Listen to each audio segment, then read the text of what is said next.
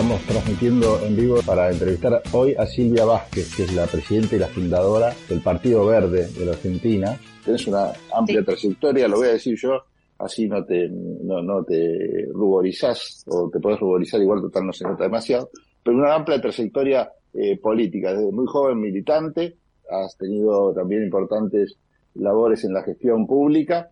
¿Y qué te llevó a fundar el Partido Verde en la Argentina? Porque había propuestas muy interesantes en este sentido que contemplaban al ambiente dentro de los partidos políticos, pero siempre era como un sector medio relegado, ¿no? Como que los partidos tradicionales decían, bueno, hagamos algo, algo de la plataforma, metamos algo de color verde porque si no quedamos fuera de los tiempos. Pero siempre como segundo o tercer tema en importancia. Sin embargo, vos hasta el nombre le pusiste al partido que fundaste. Contame un poquito brevemente cómo te nació. Esto nació en mi militancia en los años 80, comienzo de los 80, primero para recuperar la democracia en nuestro país. Pero inmediatamente después este, yo tomé conciencia de la ciudad de la que venía, que es la ciudad de Avellaneda, la ciudad más contaminada de América Latina, eh, y de la, toda una región que es eh, boca del riachuelo que soportó eh, el crecimiento y el, crecimiento económico, el, proceso de industrialización de la Argentina que se llevó adelante allí. Es decir, es la inmigración, recibimos la inmigración, pero también eran eh, las oportunidades de trabajo a partir de los saladeros, a partir de las curtiembres, este, después de las metalúrgicas, eh, todo eso se fue poniendo a la vera este, de la cuenca del Matanza Riachuelo. Así que había una negación casi, digamos, en, la gente que vive en el lugar, que era pasar el puente Avellaneda y taparte la nariz por el olor, por el mal olor. Cosa que hoy pasa en la cuenca del Reconquista Luján. Este, que lamentablemente vas a, la ciudad de Tigre y cuando estás en el puerto fluvial... Eh, Irrespirable, sí es irrespirable igual este, que, en la cuenca del Matanza Riachuelo. No, no, solo es la molestia, ¿no? sino todo lo que implica, porque uno está respirando eh, veneno. Pero no lo sabíamos. En ese momento solo lo que teníamos era, bueno, los molinos, este, además de las areneras, los molinos, todo era alrededor. Las curtiembres, que son terribles. Claro, entonces, al, al paso de eso, este, cuando empiezo, bueno, mi militancia en la Unión Cívica Radical, me dedico inmediatamente a los temas, al tema de la ecología, en la búsqueda de una mejor calidad de vida en la ciudad en la que estaba, en la que vivía, básicamente. Y ese transitarlo desde mi banca de concejal primero, este, denunciando el puerto de inflamables, es decir, me había ido a hacer una recorrida este, que me llevó a investigar eh, la nómina de las empresas que estaban en el puerto de inflamables y hacer una denuncia pública sobre eso. Más tarde, bueno, llegué a, la primer banca como diputada nacional, pero además en el camino se produce la tragedia de siete muertos en Avellaneda por contaminación ambiental, que deriva en la ley del Día Nacional de la Conciencia Ambiental, que fue un proyecto que presenté inmediatamente cuando ingresé en la Cámara. Algunos de, eh, de estas personas además los conocíamos, eran este, afiliados a, la Unión Cívica Radical. Claro, eh, eso aclaremos que no lo dijimos. Vos entrás como concejal y como diputada en representación del pueblo de la provincia por la Unión Cívica Radical. Exactamente. Eh, así que ya ingresé a la Cámara, eh, ingresé como autoridad, después el, digamos que el partido me nominó como autoridad de la Comisión de, de Recursos Naturales, representándolo, pero como bien anunciabas vos, a pesar de que estamos con la conferencia de Río en, en América Latina, e iba Río más 20 y más, eh, y crecía la conciencia ambiental y crecía la, defensa de la ecología y la sustentabilidad. En la Argentina no, en la Argentina no crecía eh, y había una resistencia este, que imagínate, si la sigue habiendo hoy, imagínate lo que era hace 30, este, años atrás. Eh, cuando después eh, más adelante, esa, eso es una continuidad este, que yo desenvolve, lo desenvolví desde distintas, desde distintas este, lugares o instituciones, eh, hasta llegar eh, en el 2014, bueno, a tomar una decisión que es fundar el Partido Verde, ir por, digamos, mis convicciones. me había encontrado con que existía, digamos, una organización internacional que nucleaba los partidos verdes. Sí raíz ecologista, pero también con una fuerte conciencia sobre lo social, sobre la justicia social y una fuerte eh, convicción en la defensa del sistema democrático eh, de carácter la democracia participativa, como se dice en nuestra en esta carta orgánica, una suerte de carta magna de los verdes globales.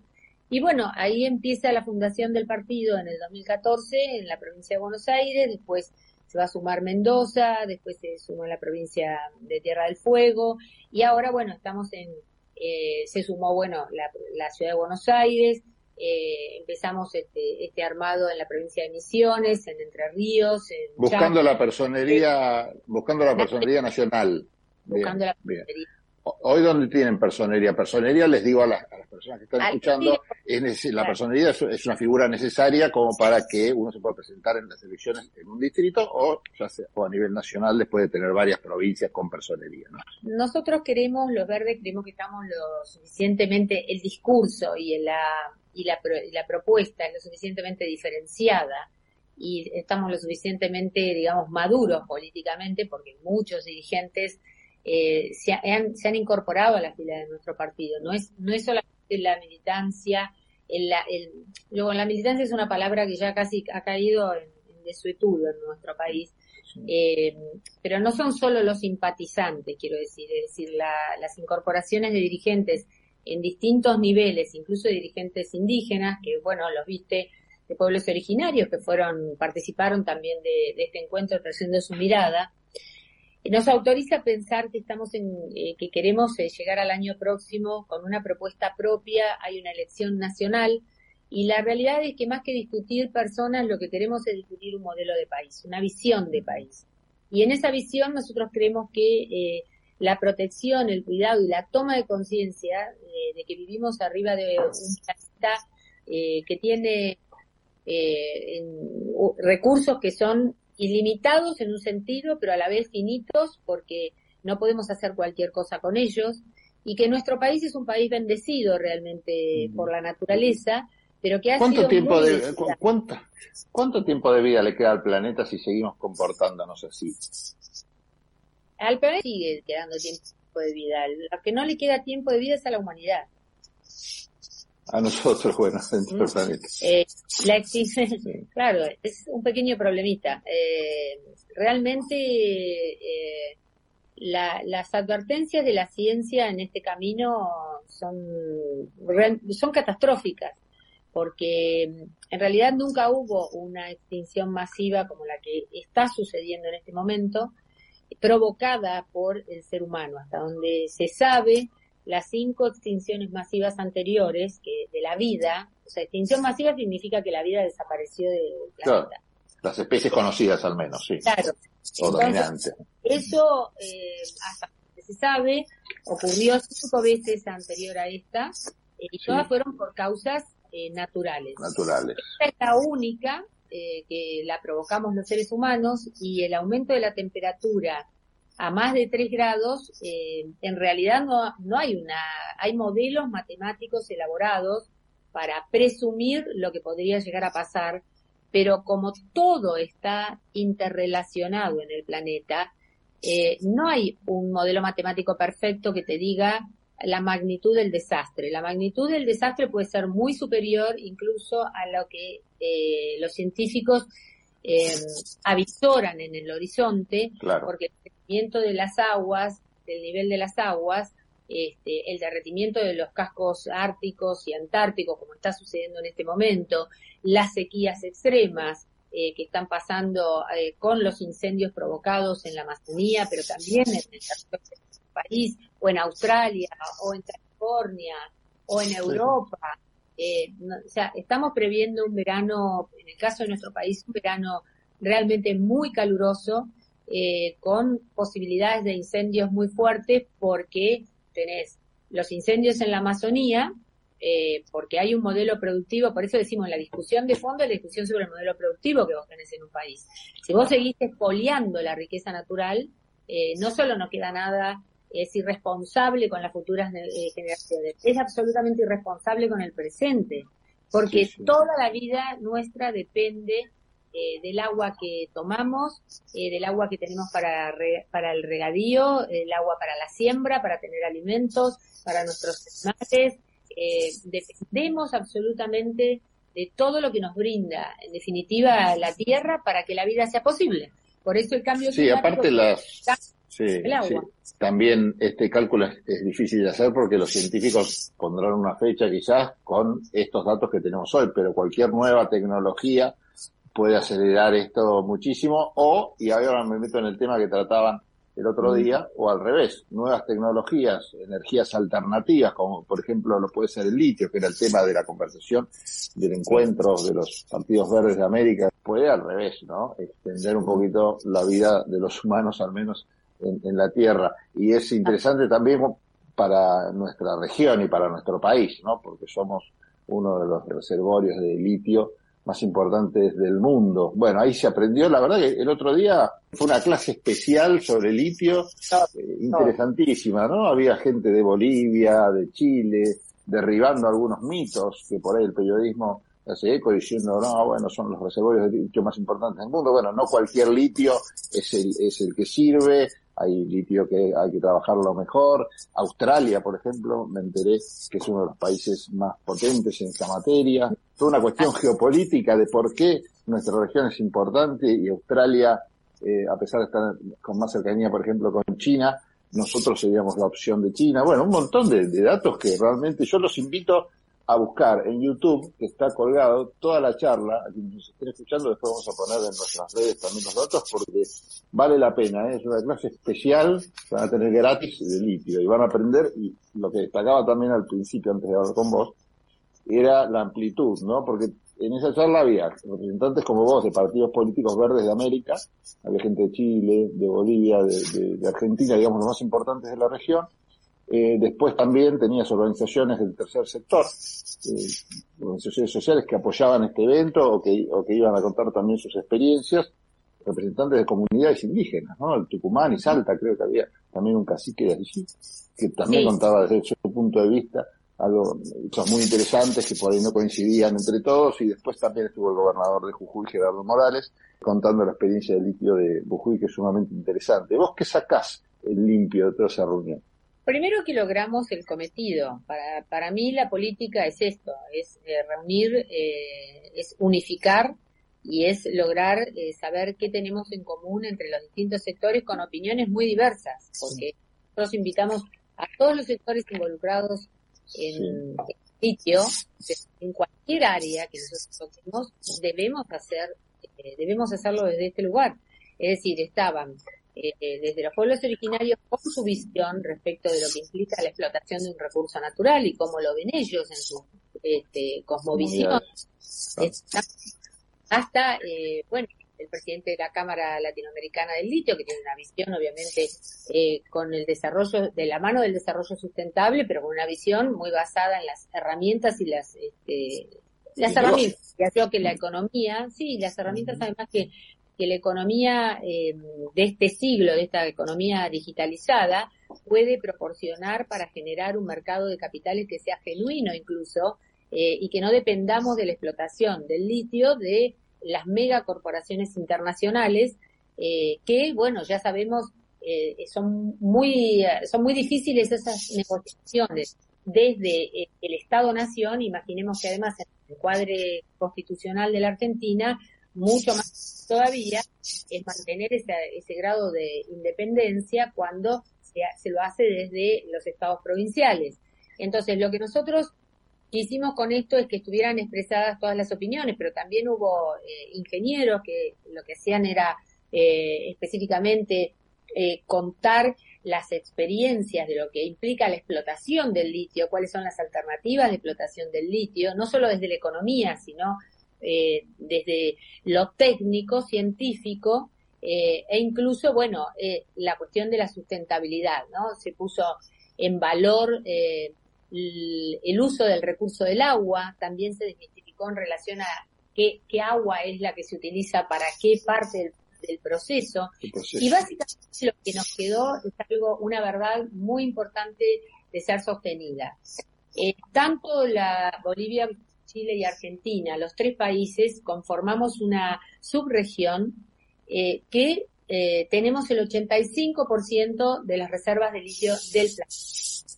Para cambiar la trayectoria de la catástrofe del cambio climático, el planeta y la humanidad necesita reconfigurarse y necesitamos hacer una transición renovable lo más rápido posible. Estamos ya atrasados en esa transición a las renovables, o sea, salimos completamente de la, eh, del uso de los combustibles, del petróleo, del gas, por supuesto, combustibles fósiles, ves hay categorías que son con mucho impacto que otras, pero nos tenemos que salir de este no es un problema de la ecología, este es un problema de la política, es un problema de la economía, es un problema de la comunicación, es un problema de todos.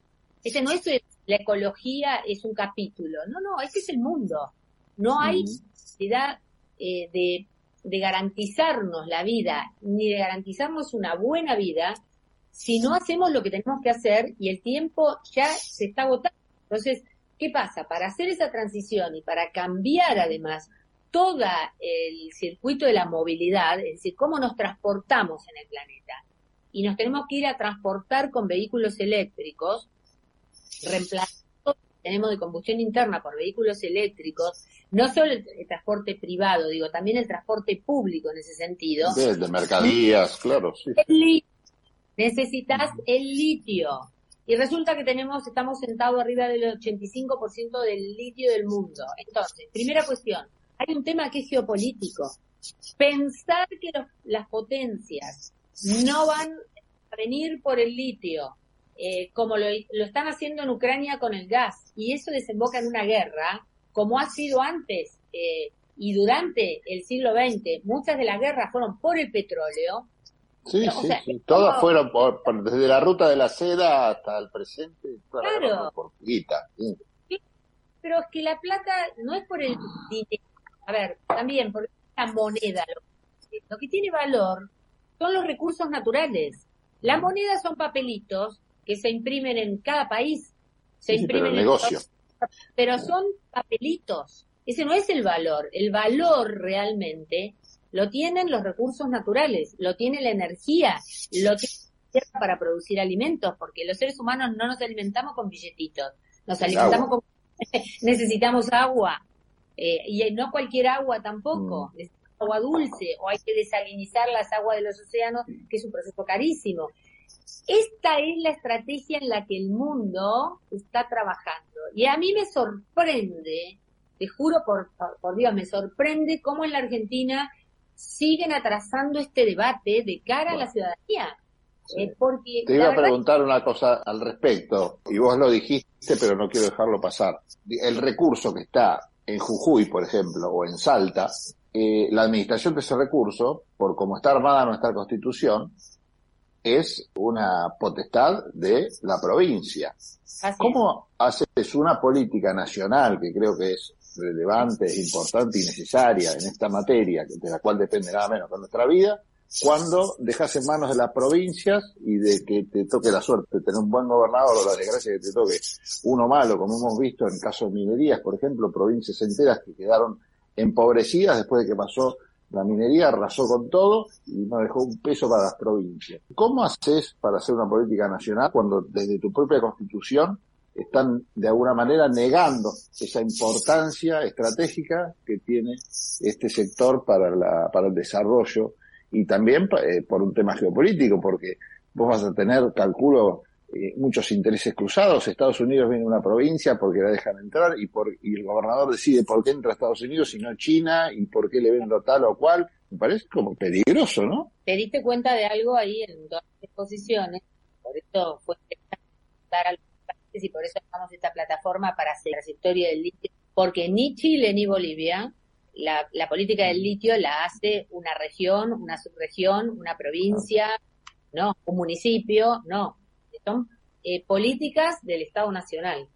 La Argentina, esta reforma del 94, que más vale hubiera puesto a la reelección de Menem y, hubiera dejado además con un debate mucho más, mucho más serio, porque realmente fue la presión de las provincias eh, mineras y particularmente de las provincias petroleras de la Patagonia, incluida Santa Cruz, a la cabeza, las que hicieron que se cambiara el texto constitucional y eh, fuéramos a este ordenamiento jurídico. Por supuesto, en este punto no, no, yo no voy a estar de acuerdo con la opinión de los gobernadores, porque los gobernadores van a decir, queremos seguir este, manejando. La verdad, eso, eso es un disparate, eh, porque vuelvo sobre lo mismo. Acá se, se trata, no se trata de negocios, de recursos que arman negocios, que son, digamos, de carácter estratégico, porque se arman tecnologías y negocios a partir de ellos, que pueden ser eh, sostenidos con inversiones locales. Estamos hablando de recursos naturales que son estratégicos porque cambian tecnologías y generan negocios que son mundiales, planetarios, con una necesidad de acumulación, digamos, de inversiones que trascienden a los estados. Esas megacorporaciones versus un gobernador, por muy inteligente y maravilloso el gobernador, no pongo en tela de juicio al gobernador, no hay gobernador que resista eso. Porque no, a veces no lo pueden resistir ni siquiera las naciones. ¿Se entiende? En caso de Ucrania no hay un país que resista. No, pero por supuesto. Entonces, imagínate que nosotros somos los que estamos desacoplados, además, damos como país, desacoplados de la realidad de Chile y de Bolivia. En su momento, yo antes de terminar el tercer, mi último mandato, yo mandato como diputada nacional, yo me presenté un proyecto de ley para declarar este, de carácter estratégico, porque hay una cuestión que tiene que ver con el uso que le das al recurso natural. Y en el uso y el cuidado del recurso natural, la nación interviene. Vos fijate la locura en la que estamos los argentinos, que tenemos que hacer para cuidar los ecosistemas, tenemos que hacer leyes de presupuestos mínimos. O sea, para hacer minería, hacer presupuestos máximos.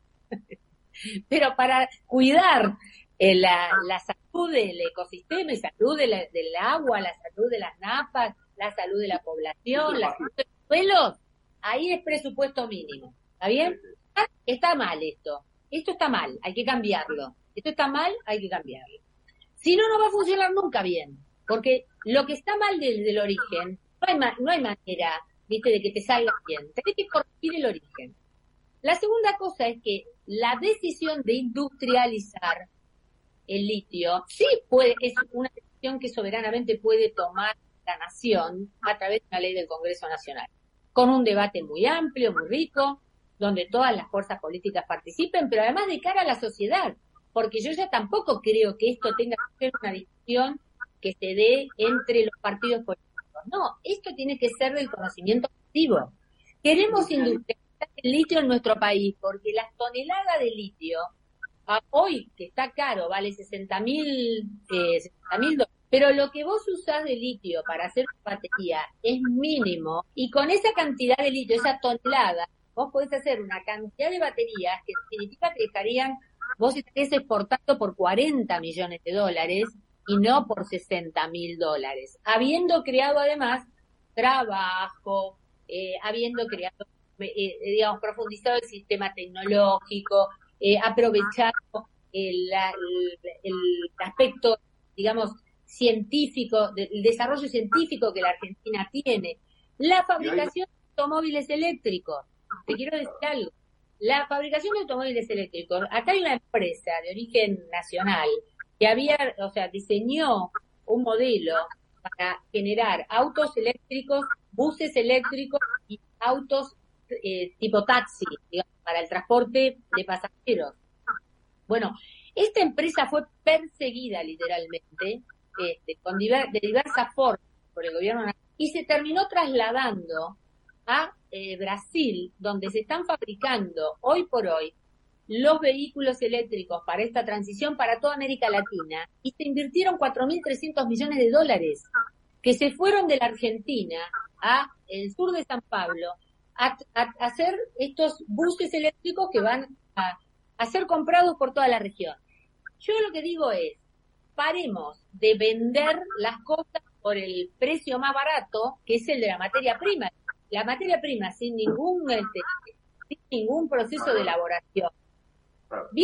Viejo, puede valer mucho, pero es muy poco en relación a lo que podríamos llegar a solamente con la explotación lo, lo que además nos lleva a otra cosa que es macroeconómica. Macroeconómicamente, lo que pasa es que la Argentina, cualquier país que hace, vende materias, vende sus productos al mundo para juntar dólares para comprar lo que no tiene. O para pagar la deuda. ¿Qué pasa? Cuanto menos vale lo que vos vendés, más cantidad tenés que vender para juntar los dólares que necesitas para pagar la deuda, para financiar la compra de lo que no si nosotros industrializamos, no, no solo vamos a abastecer nuestra demanda interna, vamos a generar, sí, un crecimiento federal a lo largo y ancho de la Argentina, porque fabricar desde paneles solares, fabricar baterías, no necesariamente tiene que estar en un solo lugar. Vos podés distribuir esto, o la fabricación de vehículos, no tiene que estar al lado de la mina. No es necesario que esté al lado de la mina. Entonces, esto es estratégicamente lo que necesitamos hacer los argentinos. Por eso nosotros decimos, Queremos llegar al año que viene, para de la de lo que se discute como modelo de país y queremos llegar con candidatos propios a la presidencia porque queremos discutir el modelo de país que queremos. ¿Qué, so, qué soñás? ¿Qué país estás soñando? ¿Cuál estás viendo? ¿Cuál estás visualizando? ¿Dónde te vas a apoyar para lograr ese sueño que le estás prometiendo a los argentinos? Porque no, no va a pasar, como nos pasó, por ejemplo, en la elección del 2016, donde mucha gente creyó que este, era posible eh, llegar a la pobreza cero y nunca le explicaron de qué manera. Entonces, en realidad, la pobreza creció. Eh, o en el 2019, que le dijeron que iban a llenar la heladera con asado, y hoy no pueden comprar ni harina. Es decir, nunca le explicaron en qué se va a basar lo que decís que vas a hacer y que vas a lograr. Bueno, hay muchas cosas que tenemos que lograr. Eh, o sea, empezamos por la de lanza que es el litio. Pero Jorge litio es una mina, es, es la mina de oro blanco en el mundo. Y hoy por hoy los argentinos estamos, distraídos, excepto Morales, digo yo, excepto el gobernador de Jujuy. Y la en ese adelante eh, somos los únicos gente políticos que estamos hablando de esto. El resto habla de cualquier cosa. Tengo una pregunta. A mí me preocupa eh, en general con los partidos que tienen una temática tan puntual como por ejemplo en este caso de la ecología, me preocupa a veces que dejan de lado el resto, ¿no? Y cuando uno llega a una banca de diputados, o bueno, o a la presidencia de la nación, ni hablar, o, una, o una este, o ser titular de cualquier poder ejecutivo, no solo tenés que regular el medio ambiente, tenés que regular sociales, políticas de seguridad, es una novedad lo que estoy diciendo, pero es así. Al principio de la nota, la unión de partidos no solo coincidía en los temas que tienen que ver con la ecología, el ambiente, sino que también había una visión social. Eh, y que compartías, y dado tu origen radical y también tu presencia en gobiernos que podríamos definir a, grandes rasgos como progresistas en, en la gestión pública, identifico por qué carril vas, ¿no? Como que ese costado social lo tenés, lo tenés claro. ¿Pasa lo mismo con los partidos verdes en el mundo? O, o, son una expresión nueva que por ahí nada más, yo lo que noto a veces es organizaciones que solo se preocupan por ese tema o el tema del animalismo, pero cuando vos rasgas un poquito, por ahí tenés expresiones de, derecha o que nada tienen que ver con, con el resto de, la, de las áreas. ¿Cómo haces para armar un conjunto de partidos verdes en América o en el mundo y, y no tocar estos temas o al revés, tocarlos desde el mismo punto de vista? ¿Toman en cuenta eso? Yo creo eh, al revés, creo que todo. Eh, lo que, por eso dije, son tres pilares. La ecología es un pilar, la justicia social es otro pilar, la democracia participativa es el otro pilar. O sea, son tres pilares en los que se asienta eh, el Partido Verde eh, o los Partidos Verdes, digo, por su eh, por esta carta Canberra que es la de la tierra. Eh, y hay todo un desarrollo alrededor de esto porque en realidad el empobrecimiento, empobrecimiento de la ecología, el empobrecimiento del cuidado de la naturaleza, llevan lisa y llanamente, por lo menos en los países del cono sur, eh, o del, como decimos ahora, el sur global, eh, tanto África como América Latina, los ha llevado también al empobrecimiento de sus poblaciones, porque esto, yo, yo lo decía en los otros días, ¿no? Si, con, logramos la independencia en 1800 y tantos, la mayor parte de, los países en Latinoamérica. Pero seguimos siendo colonias, en definitiva, porque seguimos produciendo materias primas que le exportamos al norte global, que se sobreindustrializó en su momento, pero que a su vez esa sobreindustrialización hizo que terminaran, o sea, afectaran gravemente sus recursos naturales y se sirvan hoy de los recursos naturales que tiene eh, el sur global. Y eso es injusticia social lista y ya. Es decir, hoy cuando te hablo de un proceso de industrialización, yo te estoy hablando de la creación de fuentes de trabajo. Yo no creo que la Argentina vaya a salir adelante con emisión de pasitos que cada vez valen menos, con una inflación galopante, que es, usas la consecuencia de esa inflación galopante que esos papelitos los pongan en los bancos, que la gente le reparta una tarjetita de plástico para que saque papelitos que cada vez valen menos, para que no haya un estallido social, supuestamente, para que no haya un estallido social, y haya millones compatriotas que se han acostumbrado a vivir en un cuadradito así chiquitito, este, más chiquito que un dosa, a mal alimentarse, pero lógicamente, si vos vas a sacar plata del cajero bancario y con eso garantizaste la panza llena, garantizaste un techo, garantizaste la ropa, garantizaste que te podés mover de un lado al otro, y además que te podés comunicar, bueno, eh, perdiste la cultura del trabajo, amigo. ¿A quién le va a importar ganarse los mangos eh, si acá están llevando a la gente a estar amansada y adiestrada a recibir una suerte de dádiva que encima los gobiernos la dan con la plata de todos nosotros, de los que pagamos impuestos y trabajamos. No es que están repartiendo la propia, reparten la de los demás. ¿Y hasta cuándo va a tolerar, o hasta cuándo los argentinos vamos a tolerar este tipo de expresiones que son absolutamente violentas? Porque por otro lado, vos tenés eso con consecuencias en la calle cotidianamente, tener una violencia verbal, psicológica y hasta física entre nosotros. Entonces, ¿hasta cuándo? Y yo digo, eh, esos que hacen campaña, supuestamente, los partidos tradicionales hacen campaña, hacen campaña hablando de todo, pero no hablan de nada, amigo. ¿De qué cuerpo hablan? ¿A qué se comprometieron? A nada. Así que si nosotros empezamos a hablar de algo, bueno, bienvenido. Tal vez sabés que logremos que ellos también empiecen a hablar de algo en concreto, porque de la seguridad o de la inseguridad tampoco hablan, no hablan, es decir, dicen vaguedades, llegan al gobierno y vos seguís viendo eh, los desastres de los partidos de fútbol, sin ir más lejos, el partido de estudiantes de La Plata, eh, el día que estábamos nosotros en, en medio del encuentro. Es decir, ¿qué solucionaron de la policía? O sea, ¿cuál fue la cuestión de fondo? ¿Qué se solucionó de la educación? que esté mejor, que vos digas, está mejor que antes de empezar la democracia. ¿Qué cuestión está mejor? ¿Los derechos humanos? Bueno, eso cuando tenemos una mirada eh, un poquito estrecha, porque si miramos en profundidad, tampoco, ahí también nos vamos a dar cuenta que ha habido retrocesos, porque entre otras cosas, buena parte de los organismos de derechos humanos terminaron embanderados en la guita, terminaron embanderados en la guita. Hubo un proyecto que fue central en la operación de la democracia, porque fue central en el discurso con el que Alfonsín gana la primera elección, que era el pacto militar sindical. Bueno, a los milicos, la sociedad argentina, le dimos por tierra, no voy a decir como lo dicen los españoles, ¿sí?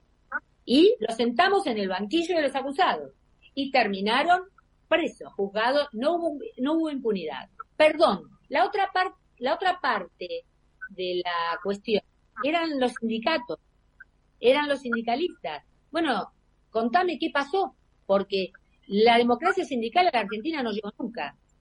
Sindicalista que es secretario general que no se mueve nunca más. Así que el Partido Verde va a hablar de todo. Eso de que no, nosotros somos ecologistas, no, no, no confundamos el Partido Verde con expresiones que son ONGs que dentro de la sociedad son muy valiosas porque trabajan el activismo ambiental.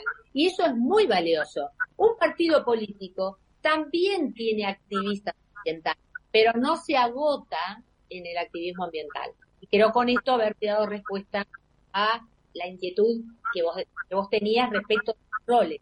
No, nosotros vamos a meternos con todo, porque una cosa que digo es, los argentinos no nos rompimos la espalda para ganarle, sacarle el poder a los militares y terminar con una dictadura y no permitir la impunidad para permitir la impunidad en tanto dirigente trucho que anda dando vuelta por ahí, ¿eh? sea sindicalista, sea dirigente de fútbol, eh, sea barra brava, esté en la policía, esté en la política. hay un sistema de privilegios que se ha instalado en la Argentina, que dónde está la, trampa, es que son otros los privilegiados. Y el problema de la trampa de cierto progresía, de cierto progresismo en nuestro país, es que le sigue haciendo el cuento a la gente, a la ciudadanía, como que sigan mirando el quiénes eran los que detentaban el privilegio en el año 1900. Bueno, eh, mi querido, privilegio hoy lo representan claramente otros sectores. Y yo creo que esto sí también es central en Argentina. Hay que, hay que levantar los niveles de conciencia porque necesitamos desterrar los privilegios. Si vos me decís, ¿cuál sería tu eje central? Es ese, desterrar los privilegios de mi país. Porque la, ni la democracia, ni la justicia social, ni la ecología van a ser posible, ni el desarrollo va a ser posible si mantenemos sistemas de privilegio enquistados en nuestra sociedad, naturalizados y como si tal cosa fuera. O sea, desterremos los privilegios. Me parece buenísimo, me parece buenísimo todo lo que contás y me parece espectacular y yo estoy tomando nota de un montón de temas también para seguir conversando, ¿no? vos hablas de los privilegios y con esto termino y no te molesto más. Uno de los poderes menos transparentes que tenemos de los tres poderes que no están divididos entre, es otra discusión, es el poder judicial. El poder ejecutivo y el poder legislativo, mal que mal, estamos todos con la lupa, los medios la lupa. Ahora, nombran jueces, más o menos sabemos. De los jueces para abajo, no sabemos cómo se nombran los secretarios. Claro, y son todos patentes de todo. Cobran sueldos que, que están ajenos a lo que es la realidad salarial del resto, por mejores paritarias que bancario ni punto de, de comparación con, un trabajador judicial. No digo que esté mal, no, no me quiero tirar el gremio de filmato encima, pero la realidad es que viven en una, en una nube de irrealidad total y eso aleja también a la gente de la justicia. Un juez que te falla alimentos por 200 lucas para, para tus hijas o a un tipo o una mujer, realmente es una persona que no tiene ni idea lo que significa 200 mil pesos cuando gana entre 1 y 2 millones de pesos por mes. Tiene vacaciones un mes y, y 15 días en, en, en, invierno. Digo, esto, estas cosas también alejan no solo los fallos esos que vemos y sospechamos de la justicia y los y lo que sea, sino también estas cosas cotidianas, ¿no? Y bueno, eso habla de la transparencia, un tema que me dejaste picando entre tantos que tiraste, Silvia. Así que bueno, muchísimas gracias por este contacto. Decime nada más ah, brevemente.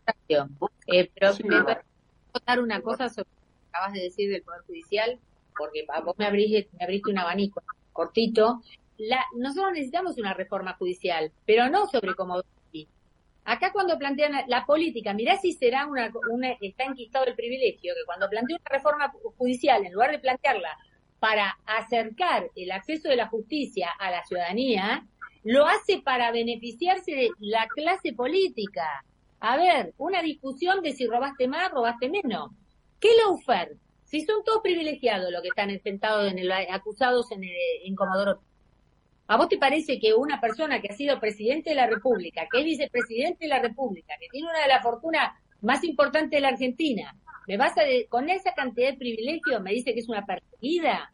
Pero si esa persona está perseguida por el Poder Judicial, nunca tiene empatía con los millones y millones de argentinas y argentinos que transitan los tribunales buscando justicia realmente en su vida, en los conflictos familiares, no solo en los temas familiares, en todos los temas que se ocurran. Entonces, no, querido, eh, se tienen que poner a laburar no para el privilegio del sector, no se tienen que poner a laburar para la ciudad. Silvia, gracias. Eh, no, al contrario. Tendencias, conté de testimonio, conté de templo, conté de tolerar, conté de terminología, conté de terrenal, conté de terrible,